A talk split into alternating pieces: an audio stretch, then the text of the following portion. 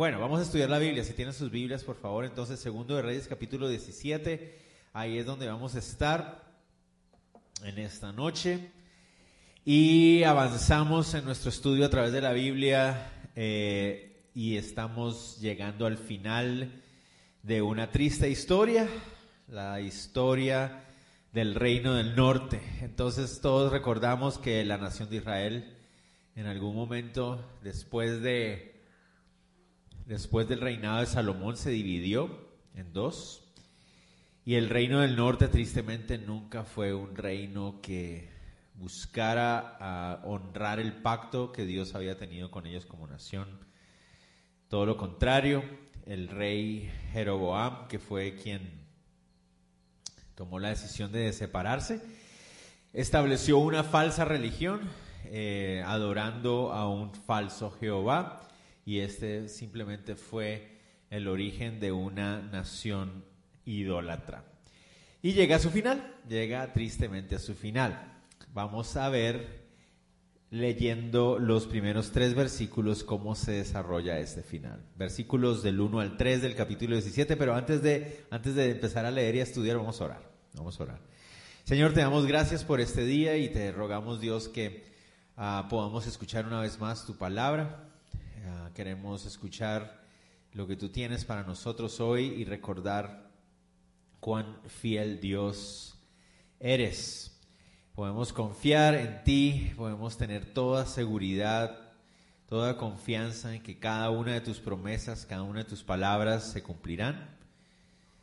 Y eso nos ayuda a tener ánimo y nos ayuda a tener esperanza, porque sabemos que todas esas promesas de bendición que están en tu palabra se cumplirán para aquellos que son tus hijos. Pero también nos llena de mucha responsabilidad, nos llena de advertencia, porque eso significa que también toda promesa de juicio, toda promesa de consecuencias de desobediencia también se llevarán a cabo, también se cumplirán, porque eres un Dios que cumple su palabra. Siempre lo haces.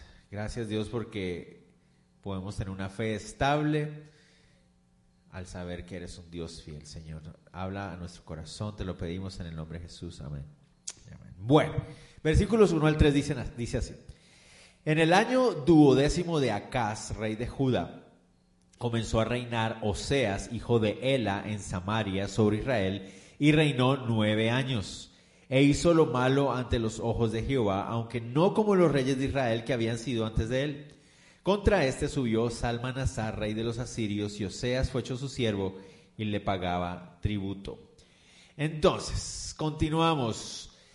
Eh, cuando en el reino del sur Acaz, uno de los peores reyes, ah, estaba reinando en el sur, Oseas se convirtió en el rey en el norte.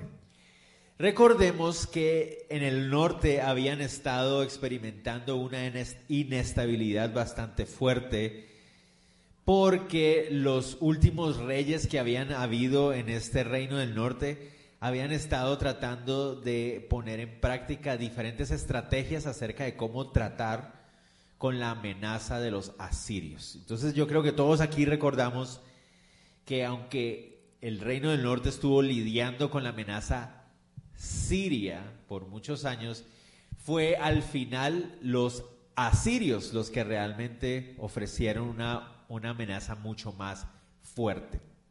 Entonces, los reyes de Israel empezaron a tratar de entender cómo lidiar con esa amenaza creciente y ah, por esa razón hubo tanta inestabilidad. Hubo un rey que tenía una estrategia y cuando los otros en el pueblo no estaban de acuerdo, lo derrocaban para establecer otra estrategia y cuando esta estrategia no funcionaba, otro venía y así vimos cuatro reyes en cuestión de unos 10 años, 10, 12 años, que se levantaban y volvían a caer, se levantaban y volvían a caer. El último de ellos es este que aparece aquí, Oseas. Recordemos que el rey anterior había sido Peca, ese lo vimos en el capítulo 15. El rey anterior había tenido una estrategia que era unirse con sus antiguos enemigos para tratar entre todos de tener una fuerza equivalente a la de los asirios y poder luchar con ellos. Pero sabemos que esa estrategia no funcionó. Los asirios, al verlos levantarse en su contra, atacaron a los sirios y a los otros pueblos y los subyugaron. Entonces Israel queda solo una vez más. Oseas planea una, ah, un complot para derrocar a Peca y matarlo y tomar el, control. La estrategia de Oseas es Ah, llevémonos bien con Asiria, por, paguémosle un tributo para que ellos vean y crean que nosotros también estamos uh, obedeciéndolos, nos vamos a someter a ellos, pero mientras tanto empezamos a buscar otro aliado que nos pueda ayudar, un aliado que realmente pueda ponérsele a la par a los asirios, un aliado suficientemente fuerte que sí pueda hacerle contraparte a los asirios. Y esa fue la estrategia de Oseas. Veamos cómo le fue. Versos 4 al 5 dice más, el rey de Asiria descubrió que Oseas conspiraba porque había enviado embajadores a So, rey de Egipto, y no pagaba tributo al rey de Asiria, como lo hacía cada año, por lo que el rey de Asiria lo detuvo y le aprisionó en la casa, eh, en la casa de la cárcel. Entonces, ¿cuál era esa famosa estrategia? El único poder que podía hacerle frente a los grandes y poderosos asirios eran los grandes y poderosos egipcios en el sur. Así siempre había sido. Recuerden ustedes, los domingos lo hemos visto. Los poderes del norte solo se podían equiparar a los poderes del sur en Egipto. Entonces, cuando los israelitas vieron que los asirios ya estaban a punto de tomar poder y control total de la zona, Oseas dice, hagámosles pensar que vamos a someternos a ellos para que no nos maten, pero mientras tanto vamos a buscar alianza con los egipcios. Los egipcios son los únicos que nos pueden sacar de este problema. Y aquí hay un grave error, obviamente ustedes ya saben cuál es. ¿Qué debía haber hecho Oseas? ¿Qué debían haber hecho los israelitas? Pues debieron haber buscado al Señor y debieron haberse rendido otra vez al Señor, honrado su pacto y sabían que el Señor iba a sostenerlos. Pero ellos no querían hacer eso, ellos de ninguna manera querían reconocer al Señor, sino que empezaron a buscar humanamente un aliado que les ah, prometiera tener ah, la fuerza necesaria para defenderlos. Pero ¿cuál fue el problema? Él mandó a buscar a los egipcios, pero los asirios se dieron cuenta de este complot y el rey Salmanasar de los asirios vino y tomó posesión finalmente de Israel. Tomó al rey Oseas y lo metió en la cárcel y ah, de esa manera fue que ah, el reino del norte finalmente cayó. Miremos lo que dice el versículo 5 al 6. Y el rey de Asiria invadió todo el país y sitió a Samaria y estuvo sobre ella tres años. Y en el año 9 de Oseas el rey de Asiria tomó Samaria y llevó a Israel cautivo a Siria y los puso en Alá, en Abor, junto al río de Gozán y en las ciudades de los Medos. Finalmente, el reino del norte cae. Es una de esas historias eh, ah, en, Colombia, el, premio Nobel de Literatura en Colombia es Gabriel García Márquez y él escribió un libro que se llama La Crónica de una muerte anunciada. Y eso es más o menos lo que estamos viendo aquí en el capítulo 17. Después de tantos años de nosotros estar viendo eh, fallo tras fallo moral, eh, espiritual, de tanta idolatría, de tanta rebeldía, pues sucedió lo que sabíamos que iba a suceder. La nación finalmente cayó. No quisieron rendirse al Señor, buscaron estrategias una y la otra, una y la otra, sabiendo que tenían la mejor y la más segura delante de ellos, pero que implicaba reconocer su pecado, implicaba humillarse ante el Señor y no nunca lo quisieron hacer, hasta que finalmente la nación de Israel cae ante el gran poder de los asirios. Los asirios, como vemos aquí, tenían la costumbre de tomar a los pueblos que conquistaban y para que la identidad de ese pueblo no se, no se fortaleciera y se levantaran en su contra, los, los dispersaba. Tomaba algunos de, de, este pueblo y los ponía acá y otros de este pueblo acá y otros allá y los mezclaba entre todos los pueblos que había conquistado para que de esa manera la identidad nacional se perdiera y nunca se rebeldizaran en su contra. y así cayó finalmente el reino del norte.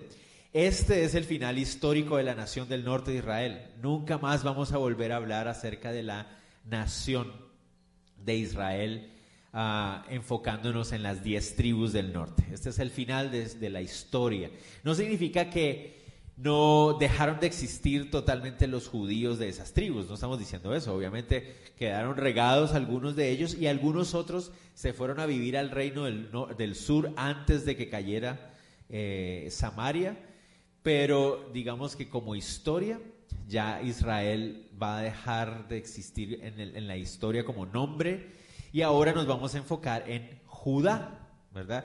Y entonces aquí hay un cambio, ahora ya no vamos a hablar tanto de israelitas, sino que vamos a empezar a hablar de judíos. ¿Ok? Entonces, muchas veces hay personas que se preguntan, bueno, ¿cuál es la gran diferencia en la Biblia entre hebreos, israelitas y judíos?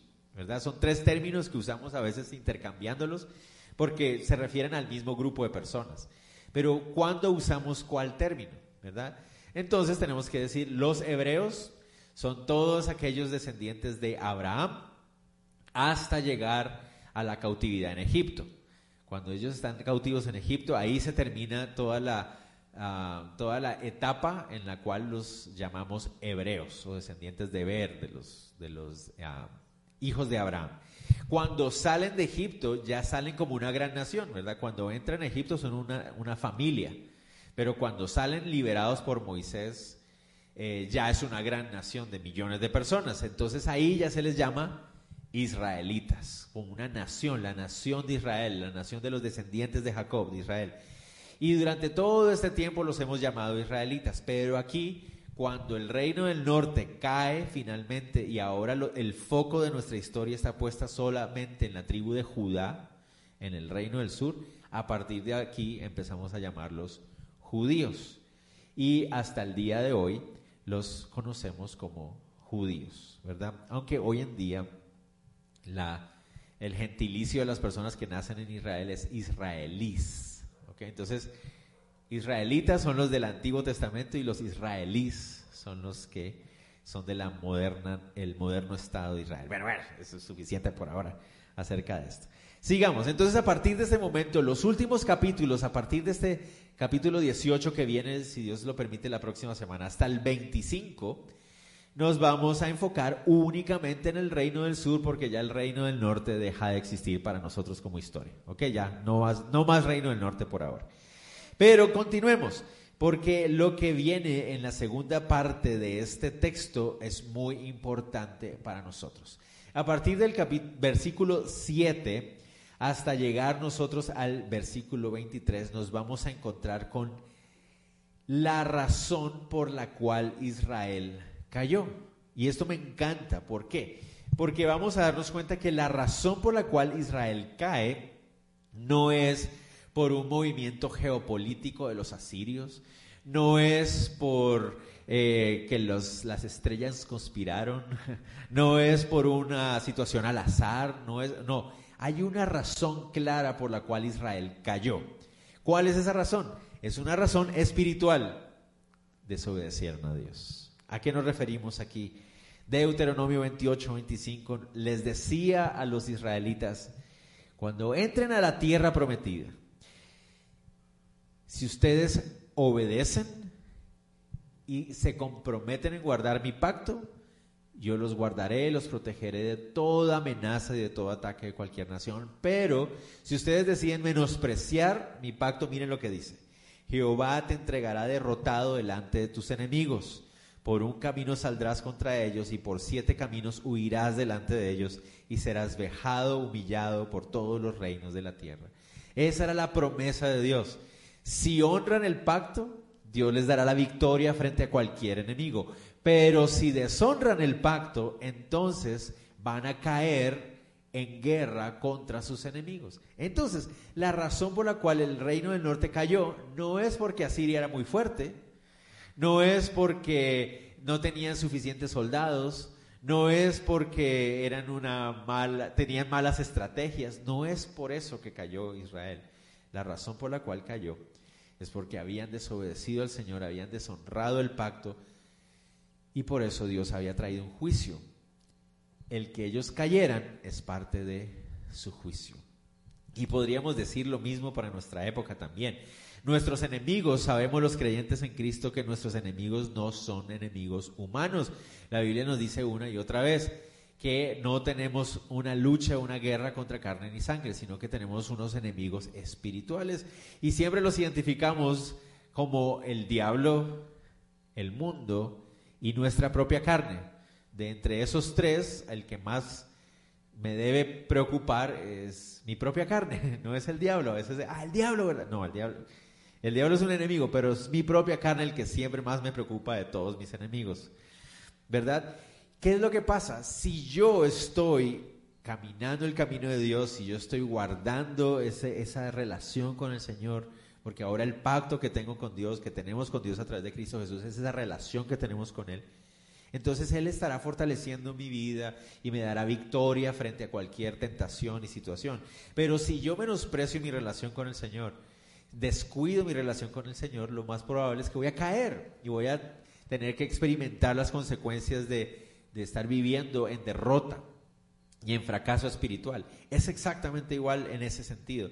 Entonces la nación de Israel estaba experimentando las consecuencias de su desobediencia. Eso es lo que estamos viendo aquí. Y a mí me encanta que en la Biblia, cada vez que Dios trae juicio o que cada vez que el Señor permita que consecuencias como estas sucedan, Él explica la razón. A mí me encanta eso y de hecho a mí me parece que esto es una buena enseñanza para aquellos que son padres de familia, por ejemplo. Ah, Dios nunca trae juicio o reprensión sin explicar por qué lo hace. A mí me encanta eso. O sea, no es, ¿verdad? Tristemente tenemos esa, ¿verdad? Parte de nuestra, a veces, cultura o nuestro contexto es que muchos padres a veces golpean a sus hijos sin, sin, razón, simplemente porque se enojaron o porque perdieron la paciencia o algo así. Pero Dios no es así. Dios nunca tiene arranques espontáneos e incontrolados de, ira. No, la Biblia nos dice todo lo contrario, nos habla de que Él es un Dios grande misericordia y lento para la ira. ¿Eso qué quiere decir? Que cuando su ira llega, cuando su juicio llega, siempre ha sido anunciado, siempre ha expresado gracia, paciencia, misericordia, y cuando llega, aún así, Él explica y dice, esta es la razón por la cual viene el juicio y el castigo. Y aquí vamos a ver la razón. Veamos entonces.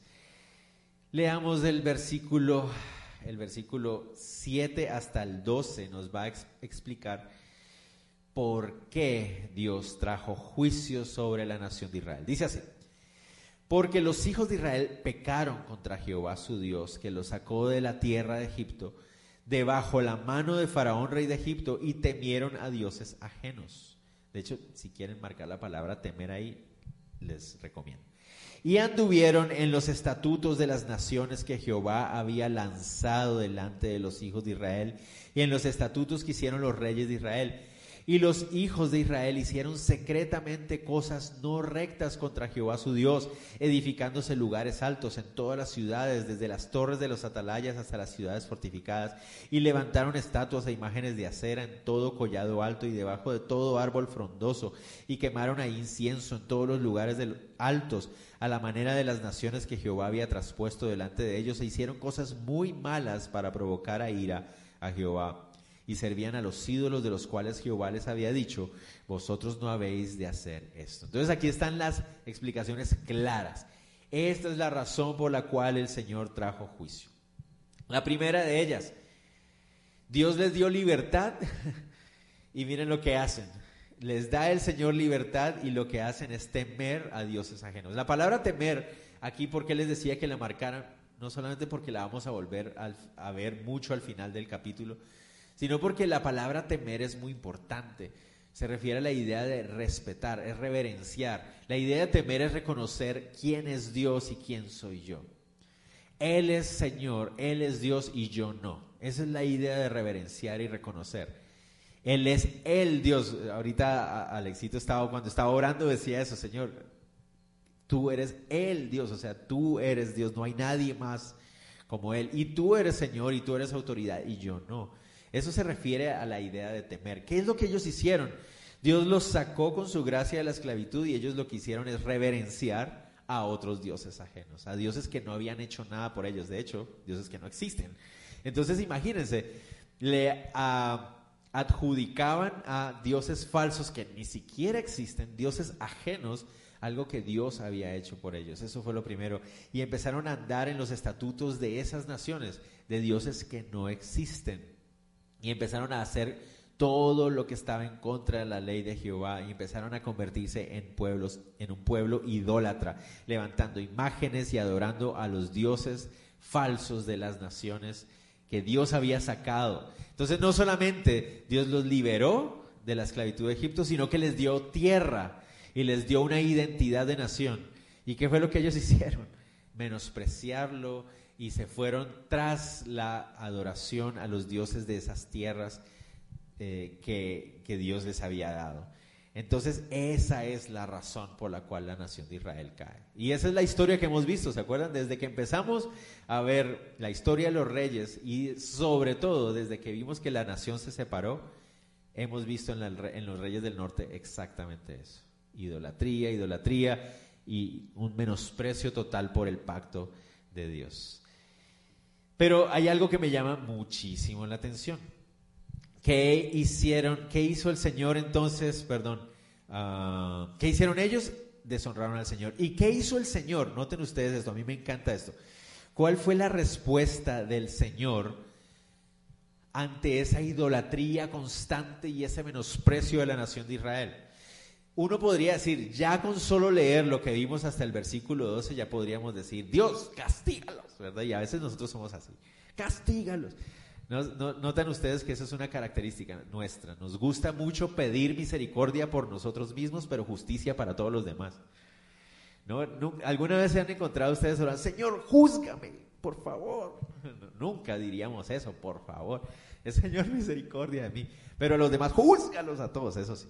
Entonces, vemos esto y sí, Señor, tráeles castigo, porque mira qué malos son. Pero miren la reacción del Señor. O cambio esa palabra reacción. Miren la actitud del Señor ante ellos. Verso 13. Jehová amonestó entonces a Israel y a Judá por medio de todos los profetas y de todos los videntes, diciendo, Volveos de vuestros malos caminos y guardad mis mandamientos y mis ordenanzas conforme a todas las leyes que yo prescribí a vuestros padres y que os he enviado por medio de mis siervos los profetas. ¿Qué hizo el Señor? Los llamó a arrepentimiento envió profeta tras profeta. Entonces aquí estamos hablando de años, años de estar enviando profeta tras profeta, vidente tras vidente. Y todos tenían el mismo mensaje. Eso es muy interesante. Cuando la Biblia nos habla de profetas, siempre nos habla de los que, de hombres y mujeres que traen el mismo mensaje. ¿Cuál es ese mensaje? Arrepiéntanse vuélvanse. Ese volveos que aparece ahí, si ustedes lo quisieran traducir como arrepiéntanse, es exactamente lo mismo. Arrepiéntanse. Dejen estos malos caminos y vuelvan una vez más al pacto. Y lo hizo a través de los profetas. Todos los profetas y todos los videntes. Entonces, uno a veces piensa en los profetas solamente como aquellas personas que adivinan el futuro, cosas así. Pero hoy sabemos bíblicamente hablando que el profeta no es el que adivina el futuro, el profeta es el que advierte, el que amonesta, el que da el mensaje de Dios, el que llama la atención, el que reprende acerca de la necesidad de volverse de los malos caminos. Ese es el profeta. Y muchas veces nosotros empezamos a darnos cuenta que a veces ah, yo puedo estar ejerciendo una labor de profeta sin darme, oye, wow, cuando le llamo la atención a alguien para que se arrepienta. Esa es la labor del profeta también aquel que habla a su pueblo para que haya una, una reacción de arrepentimiento. Y eso fue lo que el Señor hizo. Entonces no fue solamente que Dios en algún momento les dijo, ya, arrepiéntanse, y que no lo escucharon y vino el juicio. No, recuerden, a través de todos los profetas, notan ustedes el énfasis ahí, todos los profetas y todos los videntes, y al final del versículo 13 lo vuelve a decir, que os he enviado por medio de mis siervos los profetas. ¿Cuántos profetas? ¿Se pueden acordar cuántos? Más o menos. Hablemos solamente del reino del norte hasta ahora, porque ese es nuestro foco aquí. Pero Elías, Eliseo, Anani, podemos solo, solo nombremos tres. Pero y los hijos de los profetas, ¿se acuerdan que había una escuela incluso de profetas? Y todos los profetas que se mencionan ahí, pero que no se nos dan los nombres. Cientos de profetas tal vez, miles de profetas tal vez, a través de años de historia, cientos de años de historia, paciencia tras paciencia tras paciencia. Por eso es que la Biblia nos dice que el Señor es grande en misericordia y lento para la ira. Él da oportunidad tras oportunidad, oportunidad tras oportunidad, oportunidad tras oportunidad. Así es el Señor. Ese es su corazón. Ese es su corazón. Pero muchos malinterpretan esa paciencia, muchos malinterpretan esa, esa grandeza de misericordia con algo diferente. Pedro nos lo dice también, que muchos ven la tardanza del regreso del Señor Jesús como diciendo, ah, pues nunca va a venir, cuando Él dice, no, esa es, esa es la expresión de paciencia del Señor, dando oportunidad para que más y más personas se arrepientan. Pero finalmente el juicio llega cuando no se aprovecha ninguna de esas oportunidades. Algo que es muy interesante es que hay un profeta, dentro de esos profetas que estoy mencionando, hay uno muy especial. ¿Cuál es? Uno que tiene el mismo nombre del rey que acaba de caer. El rey se llama Oseas y el profeta tiene el mismo nombre y está en el libro, eh, en la Biblia, como uno de los profetas menores. Es el primero de los profetas menores en la Biblia. Oseas. Oseas llevó a cabo su ministerio en los últimos años del Reino del Norte. ¿Y se acuerdan ustedes, si han leído el libro de Oseas, de qué se trata el libro? El libro de Oseas habla acerca de que Dios le da una orden a este profeta de ir y casarse con una prostituta. ¿Se acuerdan? Y el, y el profeta dice, ¿en serio? ¿Y por qué? Y Dios dice, dale. ok. Y entonces se casa con ella y se dedica a amar a esta mujer y, y, a ser un buen esposo y a cuidar a su familia y toda la cosa. Tienen hijos y toda la cosa. ¿verdad? Y Dios le dice, así he sido yo con ustedes, ¿verdad? Ustedes eran así también, ustedes eran una nación idólatra y tal, y yo los busqué y los rescaté, ¿verdad? Y los amo y los cuido y toda la cosa. En la historia del profeta Oseas, en los primeros seis capítulos, dice que cuando estaban casados y tenían hijos, esta mujer decide dejarlo y se vende a sí misma como esclava sexual a otro hombre. Eso sucede en la historia. ¿Y qué le dice? Oseas está, pero Señor, mira lo que acaba de pasar. Tú me dijiste que me casara con ella, yo obedecí, hice lo mejor que pude y mira lo que pasó. ¿Y qué le dice Dios a Oseas? Ve y rescátala otra vez y tráela de regreso a casa. ¡ah! ¿En serio? Y el Señor le vuelve a decir al profeta, es que así son ustedes. Y recuerden, esto lo está profetizando justo al final de esta historia del reino del norte, diciendo, esa es la nación de Israel. Los rescaté, les di tierra, los fue cuidado. ¿Y qué es lo que hicieron? ¿Cómo, cómo, cómo actuaron ustedes en, en, intercambio de esta gracia y este amor? Me volvieron a, deshonrar y se alejaron y se fueron tras dioses y tras poderes ajenos y todo esto. Y el final del libro de Oseas, del capítulo 7 hasta el 12, es Ahí, por eso viene el juicio. Y aquí se cumple todo ese juicio de Oseas. Pero antes de que avancemos, no, no sé si les llama la atención, a mí me llama mucho la atención el hecho de que el rey Oseas, su nombre, el mismo nombre de este profeta, son dos personas distintas, recuerden. Pero ¿qué significa Oseas? A mí me llama mucho la atención eso. Oseas significa lo mismo que Isaías, por ejemplo, que es otro profeta que también profetizó durante esta misma época. Significa lo mismo que Isaías, pero no solamente significa lo mismo que Isaías, sino que también significa lo mismo que Jesús. Es el, significan exactamente lo mismo. Oseas, Isaías, Jesús, es el mismo significado. Pero no solamente significa lo mismo que eso, sino que también es el mismo nombre Josué. O sea, esos cuatro nombres significan exactamente lo mismo. Oseas, Isaías, Jesús, Josué, vienen de las mismas raíces y significan lo mismo. Significan Dios salva, Dios salva. Pero ¿qué es lo interesante? ¿Quién fue el hombre que los introdujo a la tierra de Israel? Josué. Y un hombre con el mismo nombre es el que los lleva dispersos a, por, a raíz de un juicio por su desobediencia. ¿No les parece interesante eso? El mismo, un hombre, un, perdón, un hombre con el mismo nombre los introdujo a la tierra y un hombre con el mismo nombre causó la dispersión. Me parece muy triste en la historia de este rey Oseas.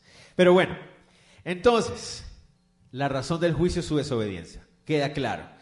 ¿Qué hace Dios? Les llama la atención, los reprende, los llama arrepentimiento. ¿Qué hacen ellos en respuesta a este llamado? Vamos a ver, 14 en adelante dice así, hasta el 17. Más ellos no obedecieron. Antes endurecieron su cerviz, como la cerviz de sus padres, los cuales no creyeron en Jehová su Dios y desecharon sus estatutos y el pacto que él había hecho con sus padres y los testimonios que él había prescrito a ellos, y siguieron la vanidad, y se hicieron vanos, y fueron en pos de las naciones que estaban alrededor de ellos, de las cuales Jehová les había mandado que no hiciesen a la manera de ellas. Dejaron todos los mandamientos de Jehová su Dios, y se hicieron imágenes fundidas de dos becerros, y también imágenes de acera, y adoraron a todo el ejército de los cielos, y sirvieron a Baal, e hicieron pasar a sus hijos y a sus hijas por fuego, y se dieron a adivinaciones y agüeros y se entregaron a hacer lo malo ante los ojos de Jehová, provocándole a ira. Entonces, le fallaron a Dios. ¿Qué hace Dios? Envía a sus profetas para llamarles la atención. Arrepiéntanse, vuelvan, los espero, vengan acá. ¿Cuál es la respuesta de ellos? Desobedecieron y aquí está la clave. Endurecieron su cerviz, endurecieron su corazón Dios les dio oportunidades y dijeron, no queremos más oportunidades, no, no nos interesa, vamos a seguir en lo nuestro. Y se entregaron a toda clase de perversidad que caracterizaba la adoración idólatra de esa, de esa zona y de esas naciones. Notemos esto. Miren las expresiones que el texto usa para describir la respuesta de la nación. Se los voy a dar en orden. Ustedes la pueden buscar ahí en esos versículos del 14 al 17 que leemos, leímos. Dice así, no obedecieron, el primero, endurecieron su servicio, el segundo, desecharon los estatutos, el pacto y el testimonio, siguieron vanidades, fueron en pos de las naciones, dejaron los mandamientos, se hicieron imágenes, adoraron ángeles, sirvieron a Baal, quemaron vivos a sus hijos, se entregaron a brujerías e hicieron lo malo. ¿Notan ustedes que todas esas, no sé, si ustedes lo notan, pero es como una espiral descendente? Empiezan endureciendo su corazón, no obedecen y endurecen su corazón. Y entonces después de eso desechan el pacto y empiezan a seguir vanidades. Entonces pasa esto. El Señor me llama la atención, digo, no, no me interesa, endurezco el corazón, desecho todo lo que tiene que ver con Dios y ahora, como el ser humano fue creado para adorar, y como no estoy adorando a mi creador, entonces busco algo que adorar. Y empiezo a buscar y empiezan a seguir vanidades y empiezan a buscar entre las naciones lo que el mundo le puede ofrecer y se entregan a la adoración de lo que el mundo les ofrece y que terminan haciendo. Levantan imágenes. Uno puede leer eso y uno dice, estos, esas son las civilizaciones antiguas, ¿verdad? Que levantaban imágenes y que mataban niños y cosas así. Yo nunca haría algo como esto. Tristemente tenemos que reconocer que cuando desechamos la gracia y la amonestación del Señor, en lo que terminamos es en lugares tan oscuros que a veces ni siquiera nos hubiéramos imaginado estar ahí. Terminamos haciendo cosas que ni siquiera creímos que éramos capaces de hacer. Terminamos haciendo cosas para las cuales no fuimos creados cuando endurecemos nuestro corazón. Hay una frase que a mí me impactó muchísimo, no sé si a ustedes les llama la atención también, pero dice ahí, siguieron la vanidad y se hicieron vanos. Esa frase me llama mucho la atención. Y eso me dice que aquello que yo empiece a seguir es aquello en lo que me voy a convertir. Eso es lo que termina siendo. La Biblia lo dice en otra manera en el Nuevo Testamento diciendo que uno se vuelve esclavo del pecado que comete. Si tú empiezas a buscar ciertas cosas y ese es tu enfoque de vida, vas a terminar haciendo eso, vas a terminar esclavo de eso mismo. Y eso fue lo que le pasó a la nación. de Israel. Entonces, después de haber desechado la amonestación de Dios, ¿qué es lo que viene? Juicio. Versos 18 al 23. Jehová, por tanto, se airó en gran manera. Esas son las cosas que nunca quisiéramos escuchar sobre nosotros, que Dios se airó en gran manera. Y yo creo que si estoy en Cristo Jesús nunca lo voy a experimentar, gloria a Dios. Uh, eso es lo más hermoso estar en Cristo Jesús. Nunca voy a experimentar la ira de Dios. Nunca querría experimentar algo como eso. La Biblia dice, horrenda cosa es caer en manos del Dios vivo y yo no quiero nunca eso. Y si estoy en Cristo Jesús no tengo nada que preocuparme. Eso no significa que Dios no me vaya a reprender o disciplinar como su hijo, porque Dios al hijo que ama disciplina, pero nunca voy a estar bajo la ira de Dios. Eso es algo muy importante. Dios se airó en gran manera contra Israel y les quitó delante de su rostro. Y, me, y no quedó sino solo la tribu de Judá. Entonces, ¿qué hizo el Señor? Trajo juicio sobre la nación de Israel. Y dejó y protegió a la tribu de Judá, a la nación de Judá. Y uno dice, ah, es que los de Judá sí son buena onda, ¿verdad? Ellos sí son obedientes, ellos sí son lindos, son buenos hijos. No, dice así. Mas ni aún Judá guardó los mandamientos de Jehová su Dios, sino que anduvieron en los estatutos de Israel, los cuales habían hecho ellos. Entonces, aquí dice, el Señor decidió traer juicio sobre Israel primero. A Judá le va a caer también lo suyo después. pero hay una distinción, ¿verdad? Y ahora vamos a ver por qué esa distinción. Dice así. Y desechó Jehová toda la descendencia de Israel y los afligió, los entregó en manos de saqueadores hasta echarlos de su presencia. Porque, y aquí está la clave, separó a Israel de la casa de David. Entonces, la razón por la cual el juicio viene primero Israel y se separa a Judá para después, es decir, porque aquí quiere el Señor hacer una separación. Hay una distinción entre toda la nación de Israel y la tribu de Judá. Otra vez, porque Judá es más lindo y mejor y más... No, no, ellos son igual de fieles, igual de torcidos, igual de malvados. Pero ¿por qué a Judá los tiene a un ladito? ¿Ya saben ustedes? Ustedes saben. Porque a través de la tribu de Judá venía nuestra salvación. Entonces Él quiere hacer un trato especial con la tribu de Judá, porque es a través de la tribu de Judá que Él va a mantener a la nación de Israel. Es a través de la tribu de Judá que Él va a mantener la promesa del Hijo, de la promesa de la salvación en, en el Mesías. Es a través de la tribu de Judá. Entonces, otra vez, uno diría, es que yo o sea, el Señor castiga a los incrédulos, pero a los hijos de Dios, no porque nosotros somos más obedientes, no, somos igual de torpes y desobedientes que cualquier otro ser humano en la tierra. Nada me hace a mí mejor que nadie, soy igual de perverso, igual de malo, igual de desobediente. Y es solo por la gracia de Dios, es por la obra que Él ha hecho en mi vida que yo puedo entonces, ¿por qué? ¿por qué el Señor ha traído este pacto a mi vida? El Espíritu Santo viene a morir a mí, eh, eh, morar en mí, perdón, y me guarda, me sostiene, ya estoy protegido de la ira, no porque yo sea nada más especial. No, ¿por qué? Porque es a través de mí que Él quiere seguir llevando la promesa de salvación, la promesa de evangelio al mundo. ¿Me hago entender? Entonces no es porque yo sea nada especial, es porque Dios es bueno. Es muy importante entender eso. Entonces viene el juicio sobre Israel. Dice, y ellos hicieron rey a Jeroboam, hijo de Nabat, y Jeroboam apartó a Israel en pos de, de en pos de Jehová y les hizo cometer gran pecado. Y los hijos de Israel anduvieron en todos los pecados de Jeroboam que él hizo, sin apartarse de ellos, hasta que Jehová quitó a Israel de delante de su rostro, como él lo había dicho por medio de todos los profetas sus siervos, e Israel fue llevado cautivo de su tierra a Siria hasta hoy. Y ese fue el juicio de Dios sobre la nación de Israel. Solo un pequeño paréntesis ahí cortito. Al final del versículo 21 nos encontramos una frase que nos puede llamar la atención. Dice, y les hizo cometer gran pecado. Y eso pareciera indicar que Dios los hizo pecar. Pero sabemos, recuerden, nunca podemos sacar una enseñanza de la Biblia de un solo versículo de la Biblia. Si encontramos una enseñanza en un versículo, tenemos que corroborarla con el contexto de toda la Biblia y con otros pasajes de la Biblia para poder decir esta es una verdad. Y la Biblia nos dice que Dios no tienta a nadie, Dios no hace pecar a nadie. Entonces aquí tenemos que entenderlo en su contexto, que lo que, lo que pasa es que Dios los entrega a que sigan pecando. Esa es la idea. Y eso, la explicación está en Romanos 1 y en Santiago 1. Y bueno, hay un montón de pasajes que ustedes podrían leer para entender el contexto a lo que se refiere aquí. No es que Dios haga que alguien peque, Él no hace eso porque en Él no hay pecado. Pero sigamos. Ese es el fin entonces de la nación de Israel. ¿Cómo terminamos esa partecita? Diciendo lo que habíamos dicho desde el principio. Podemos estar seguros, podemos estar estables en nuestra fe de que Dios es un Dios que cumple sus promesas.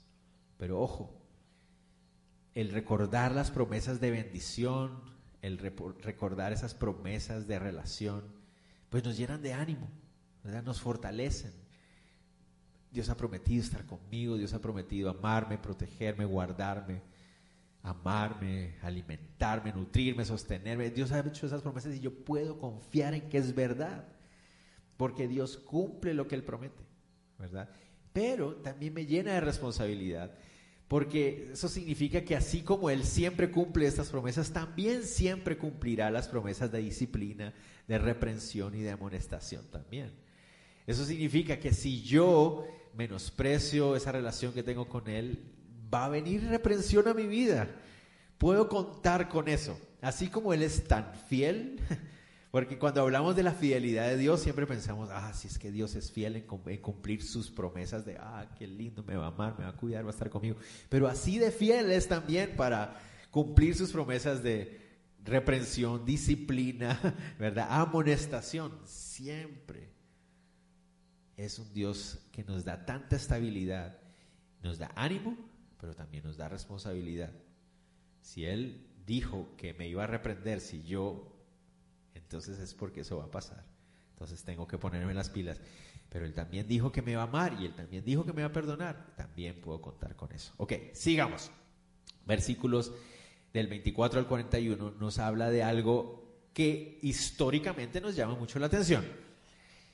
Y también va a haber una enseñanza pequeña para nosotros en cuanto a algo espiritual también. Versos 20, el verso 24 nos adentra a esta sección. Esta sección es importante, ¿por qué? Porque esta sección nos explica a todos los estudiantes de la Biblia el origen de los famosos samaritanos. ¿Ok? Por, ustedes seguramente, algunos, la mayoría seguramente han estudiado los evangelios, también han leído los evangelios y en los evangelios, en, varios momentos, en, diversas, diversas ocasiones, hace mención de los samaritanos. Y en muchas menciones se nos dice que los samaritanos y los judíos no se llevaban, sobre todo en el capítulo 4 de Juan. Pero está la historia famosísima del buen samaritano también.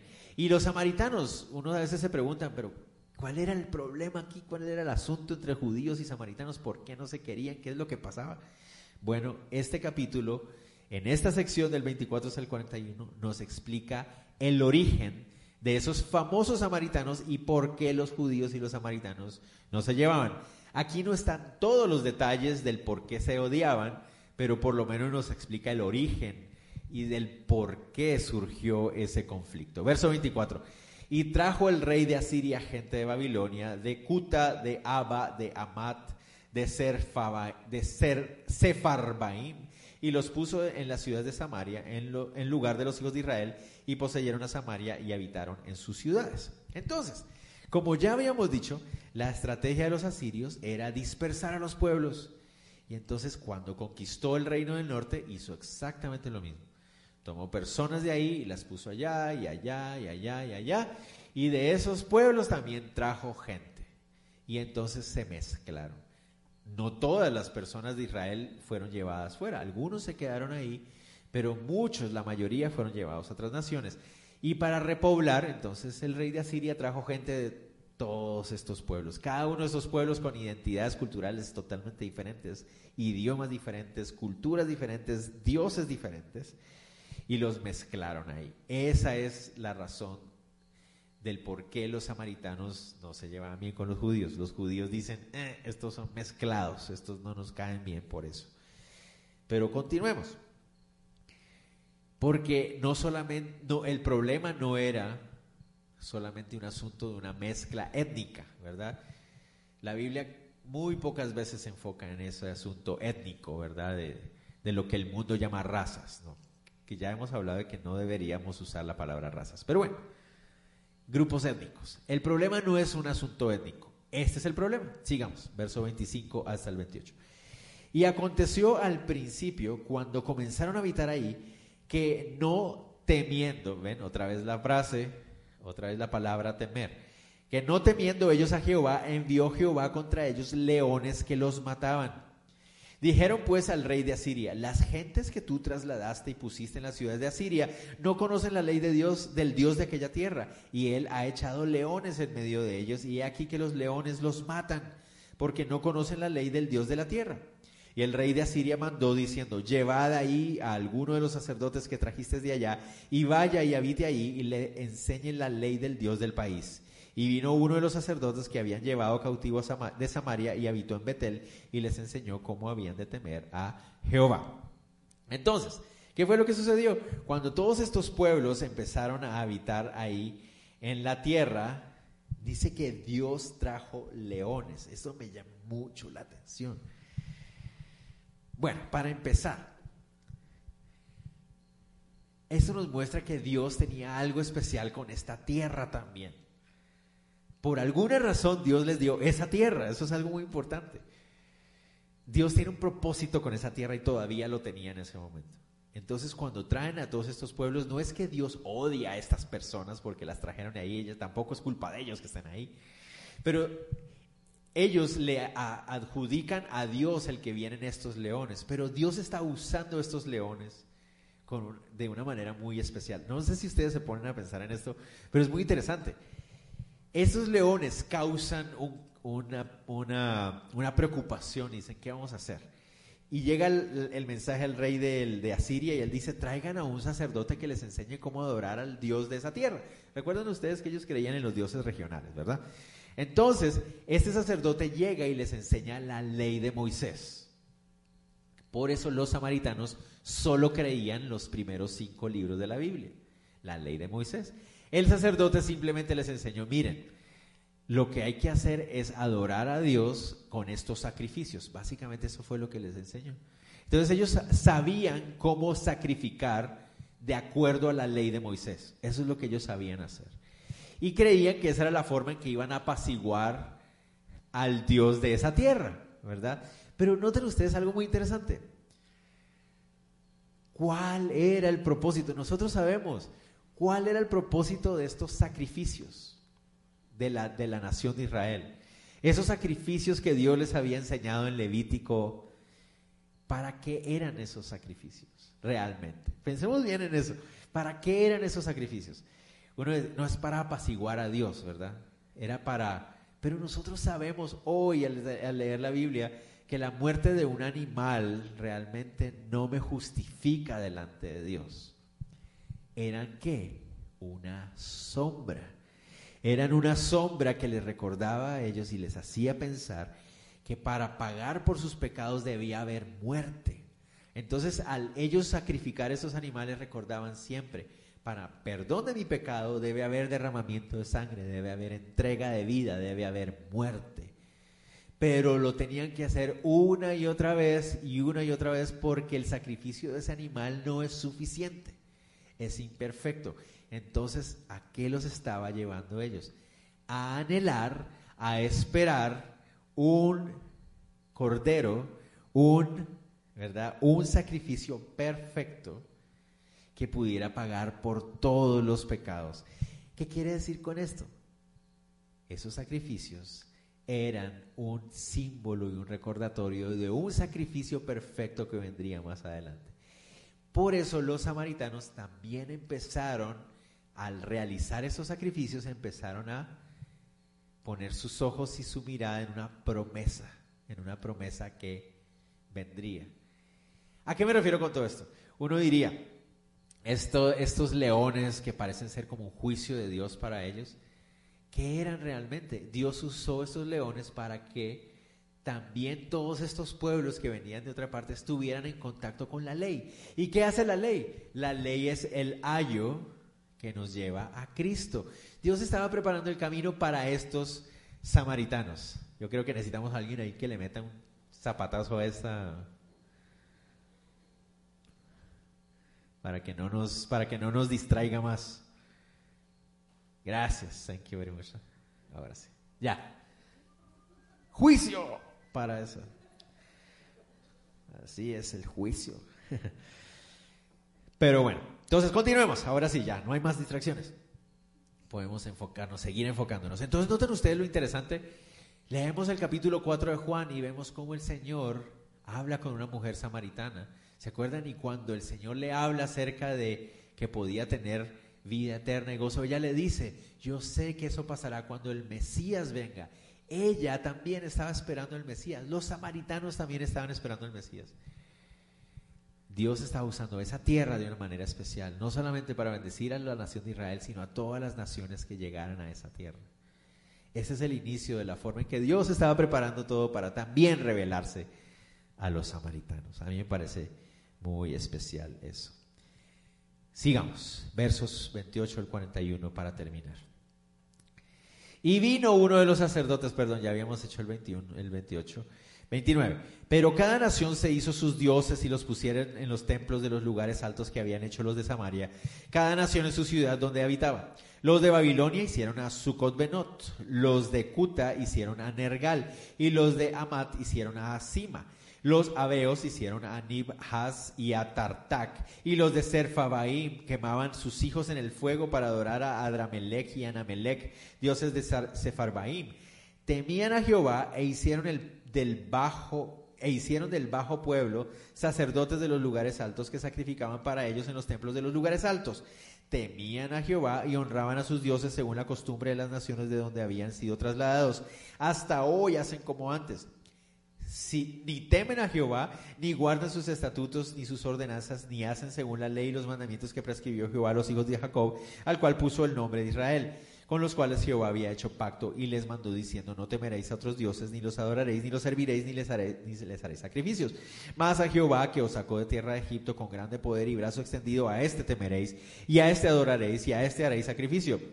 Los estatutos y derechos de ley y mandamientos que os dio por escrito cuidaréis sobre de eh, siempre de ponerlos por obra y no temeréis a dioses ajenos. No olvidaréis el pacto que hice con vosotros, ni temeréis a dioses ajenos, mas temed a Jehová vuestro Dios, y Él os librará de la mano de todos vuestros enemigos. Pero ellos no escucharon, antes hicieron según su costumbre antigua. Así temieron a Jehová aquellas gentes, y al mismo tiempo sirvieron a sus ídolos, y también sus hijos y sus nietos, según como hicieron sus padres, así hacen hasta hoy. Entonces, noten ustedes, no sé si les parece a veces como, como raro porque dice, y temían a Jehová, pero no temían a Jehová, pero temían a Jehová, pero no lo temían, pero a veces sí lo temían, pero no lo temían. al fin lo temían o no lo temían. Entonces, la explicación es clara. El punto aquí es que mezclaron las cosas, ¿verdad? Aprendieron la ley, tuvieron contacto con la ley, tuvieron esa revelación a través de la ley, pero no se rindieron totalmente a Jehová, sino que mezclaron esa fe ahora o ese conocimiento lo mezclaron con sus antiguas y, ah, pasadas tradiciones y mezclaron las cosas. Y ese fue el problema de los samaritanos. Entonces, como les decía, no era un asunto de mezclas étnicas realmente, era un asunto de mezcla espiritual. Y eso va a ser siempre un problema. Pero aún así, tristemente esta nación de samaritanos que estaba empezando a surgir aquí, aunque mezclaron todas estas cosas. La ley, noten ustedes aquí, me encanta este asunto cuando él hace toda esa ese resumen de lo que es el pacto de Israel. Ese mismo pacto de Israel se le ofreció a ellos, a los samaritanos, mostrándonos una vez más que no es un asunto de Dios prefiriendo a unos sobre otros o prefiriendo un pueblo sobre otros, sino que le está ofreciendo ese pacto a todos. En el caso de los samaritanos, en este pasaje, ellos terminaron mezclándolo. Pero lo que queremos hacer énfasis aquí es que Dios ofrece ese pacto a todos. Cuando lo escuchemos, no lo mezclemos, rindámonos a Él, ¿verdad? No lo mezclemos con, nada más. Tristemente en nuestro mundo, muchos a veces predicamos a Cristo y lo terminamos mezclando con otras cosas simplemente para caer bien o para no ser rechazados. No hagamos eso el mensaje del Evangelio se, predica y se ofrece a todo ser humano para que todos podamos llegar al mismo conocimiento de salvación en Cristo Jesús. Terminamos el capítulo 17. Ahí finaliza la historia de la nación de Israel. Si Dios lo permite, a partir del próximo miércoles nos enfocaremos entonces en el final de la nación del sur o de la tribu de Judá. De aquí en adelante, desde el 18 hasta el 25, va a ser la narración del declive final de la nación. Vamos a tener a un muy lindo y buen rey, ¿verdad? Llamado Ezequías. Y después vamos a tener al peor de todos los reyes, llamado Manasés. Y de ahí para allá, todo se va en caída libre hasta que la nación de Judá cae. Ellos no van a caer ante los asirios, van a caer ante otro poder. Bueno, ustedes ya lo están viendo los domingos, ya saben que otro poder, ¿verdad? Pero Dios lo tenía todo preparado. Era específicamente necesario que cayeran bajo los babilonios, porque ahí van a tener otras condiciones a través de las cuales Dios iba a levantar a esa nación y sostener esa nación. No porque fueran más especiales, ya saben ustedes, porque a través de ella venía nuestra salvación. Entonces, igual, mis hermanos, si Dios nos guarda y nos sostiene y nos perdona, no es porque seamos más especiales. Recuerden, no somos mejores espiritualmente que la persona que vive a la par de nosotros. Somos exactamente igual, todos igualitos. La razón por la cual vivimos la bendición del nuevo pacto en Cristo Jesús es porque Él es bueno y porque Él quiere usarnos también para que a través de nosotros otros escuchen esa misma promesa de salvación en Cristo Jesús. Oremos. Señor, te damos gracias por este día, por esta noche. Gracias por guardarnos. Gracias por amarnos a pesar de nosotros. Hoy estamos tan gozosos, Señor, de saber que no hay ira sobre nosotros por tu promesa. Y tú cumples tus promesas. Tú has prometido que aquellos que son tus hijos a través de la gracia, la misericordia y el sacrificio de Cristo Jesús nunca experimentarán tu ira. Y estamos seguros de poder descansar en esa promesa porque tú cumples tus promesas. Pero también, Señor, sabemos que tú has prometido disciplinar a tus hijos y cuando nosotros eh, menospreciamos tu pacto, menospreciamos esa relación que tenemos contigo, cuando ponemos nuestros ojos en algo diferente a ti para encontrar nuestra paz y nuestro gozo, pues también podemos contar con que seremos reprendidos y disciplinados en tu amor, en tu paciencia, en tu gracia. Y eso nos ayuda también a, tener eh, temor en nuestro corazón, temor a ti, que eres nuestro Dios y el único Dios, Señor. Te ruego, Dios, que sigas haciendo esa obra en nosotros al conocerte más a través de las escrituras. No solamente conocemos y, aprendemos, sino que también somos transformados, que es lo más importante. Ponemos en tus manos este resto de noche, nuestro regreso a casa, la vida de aquellos que se conectan por internet, aquellos que puedan ver este video tiempo después. Bendícelos y guárdalos también, lo pedimos en el nombre de Jesús. Amén.